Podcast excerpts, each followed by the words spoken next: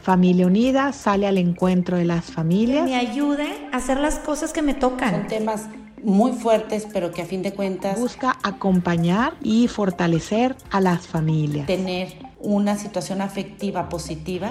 Y así Familia Unida se acerca a las diferentes etapas de la vida.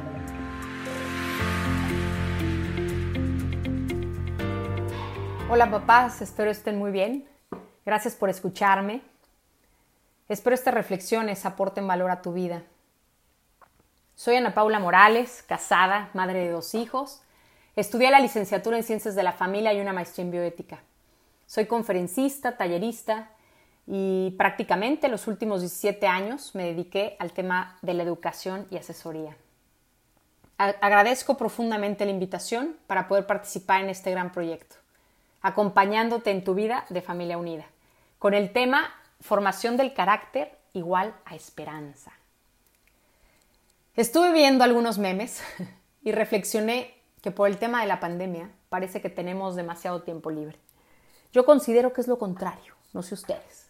Y sobre todo con este regreso a clases que a muchos padres de familia, sobre todo mamás, ¿verdad? Nos puede tener ansiosas, angustiadas. Es por esto que hay una necesidad apremiante de hacer una breve pausa una verdadera pausa para pensar y reflexionar sobre la importancia de un tema crucial, la esperanza. La esperanza que en estos momentos quizá no la vemos, ¿no? No vemos esa luz al final del túnel que nos indica que el fin de la pandemia está cerca. Voy a comenzar con una frase. Creo que nos va a ayudar y nos va a dar cierta pausa para ir hilando fino las ideas que quiero compartirles. Es la siguiente. El presente, aunque sea un presente agotador, se puede vivir y aceptar si te lleva hacia una meta. Si se puede estar seguros de esa meta y si esa meta es tan grande que justifique el esfuerzo caminado. ¿Cuál es tu meta? ¿Esa meta que tienes te inspira? ¿Esa meta que tienes te da esperanza realmente? Un ejemplo concreto en el día a día, los médicos. Esos médicos que nos están dando esperanza al mundo entero. ¿Y esta la han podido lograr? Porque son personas que han forjado, han formado su carácter. Aquí la importancia de este tema. Una mamá me decía Ana Paula, mi meta ahorita, ahorita, ahorita es salvaguardar la armonía y la salud mental de cada uno de los miembros de mi familia. Esto que me dijo no es cualquier meta, es cualquier cosa, porque cada uno al ser único e irrepetible necesita algo diferente. Esta mamá sin duda está forjando su carácter en cada momento. Yo me imagino que con alguno tiene que ser más alegre y optimista, porque está muy apático el hijo por el encierro, ¿no? O quizá con otro tiene que ser sincera, ¿no? Porque necesita saber que puede mejorar en algunos aspectos. O con el marido, quizá necesita ser más paciente. ¿Para qué? Pues para salvaguardar el amor que se tiene y que evidentemente no se debe descuidar. Voy a platicarte muy brevemente historias que pienso que dan esperanza. Y aprovecho, si no has tenido la oportunidad de conocer este libro y leerlo, para recomendarte el libro titulado Carácter y el autor es Tomás Licona.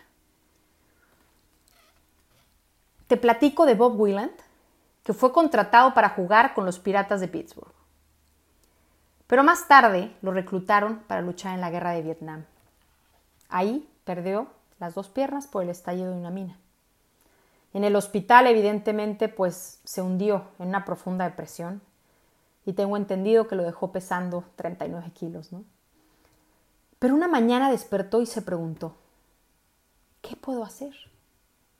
No me servirá de nada concentrarme en lo que no puedo hacer. Ya te imaginarás el final, ¿verdad?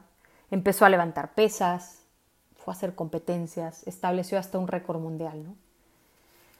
¿O qué opinas de Craig Kilburger, un niño de 12 años de Toronto, que leyó sobre el asesinato de un niño pakistaní que se había manifestado en contra de la esclavitud infantil en su país?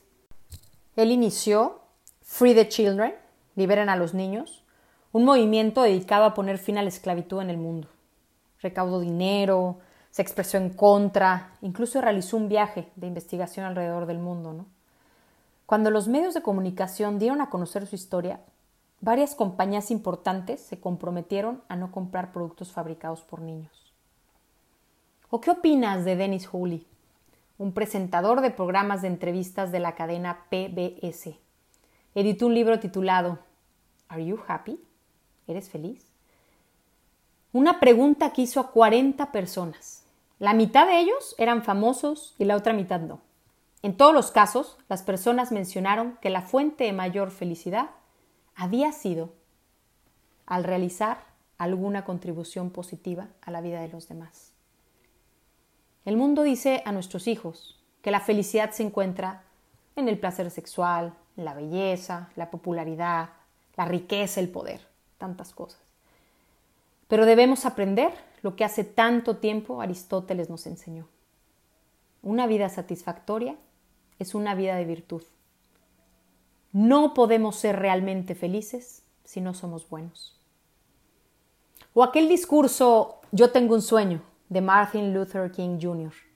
Dijo que soñaba con el día en que todos los estadounidenses no serán juzgados por el color de su piel, sino por la integridad de su carácter. ¿Cuál es el contenido del carácter? El contenido del buen carácter es la virtud. Esas virtudes que te estuve platicando de esta mamá, la alegría, el optimismo, que tenía que ser más sincera, paciente, etc. ¿Qué relación tienen estas historias con tu vida actual? las personas, al formarnos en el carácter, podemos dar esperanza. Ana Paula, pero ¿por qué dices esto? Porque de una crisis, de una situación de dificultad, puedes sacar lo mejor de la persona. ¿Cuál es tu crisis? Si tienes clara la meta, lo único que tenemos que hacer es definir la virtud que necesitamos y ponernos a trabajar para salir adelante y continuar firmes con esperanza. Necesitamos forjar nuestro carácter y ser más optimistas. En esta semana, evidentemente, las que somos mamás, pues en el chat de, una, de las mamás eh, leí la siguiente frase. ¿Qué lata esto de las plataformas? Evidentemente esta mamá se refería a las plataformas tecnológicas. Lo único que yo pensé es que realmente esas plataformas han sido el salvavidas para que nuestros hijos puedan seguir aprendiendo, han sido el salvavidas para que sigamos en contacto con nuestros seres queridos, para que tú o tu esposo puedan seguir teniendo un trabajo. ¿Cuál es el problema aquí? Que es necesario salir de nuestra zona de confort.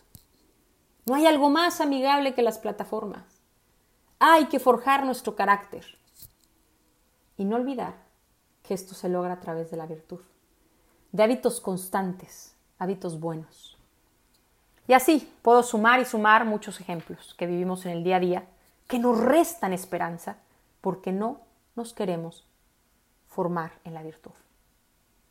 Si tú metes la felicidad, la, la tuya, la de tus hijos, la de tu familia, creo que vale la pena intentarlo. Pero para lograrlo requerimos de nuestra libertad. Y allí está la verdadera esperanza. ¿Sabes por qué? Porque la libertad del ser humano es siempre nueva. Y tiene que tomar siempre de nuevo decisiones. La libertad debe ser conquistada para el bien una y otra vez. Esa es la hermosa relación de la libertad con la esperanza. Si hoy no tomaste una buena decisión, ten esperanza. Mañana la tomas. Si hoy no fuiste una buena mamá o un buen papá, ten esperanza. Mañana puede serlo. El hombre está hecho para perfeccionar, para perfeccionarse. El hombre siempre puede mejorar. El hombre siempre puede ir más allá. A medida de que tengamos y hagamos conciencia de esto, descubriremos que estamos llamados a vivir en la esperanza. No podemos olvidar que la esperanza también es una virtud, pero es teologal. El hombre necesita de Dios, de lo contrario, queda sin esperanza. Una afirmación fuerte, pero sabia de Benedicto XVI, que nos hace darnos cuenta de la importancia de vivir en la esperanza, pero esperanza con mayúscula.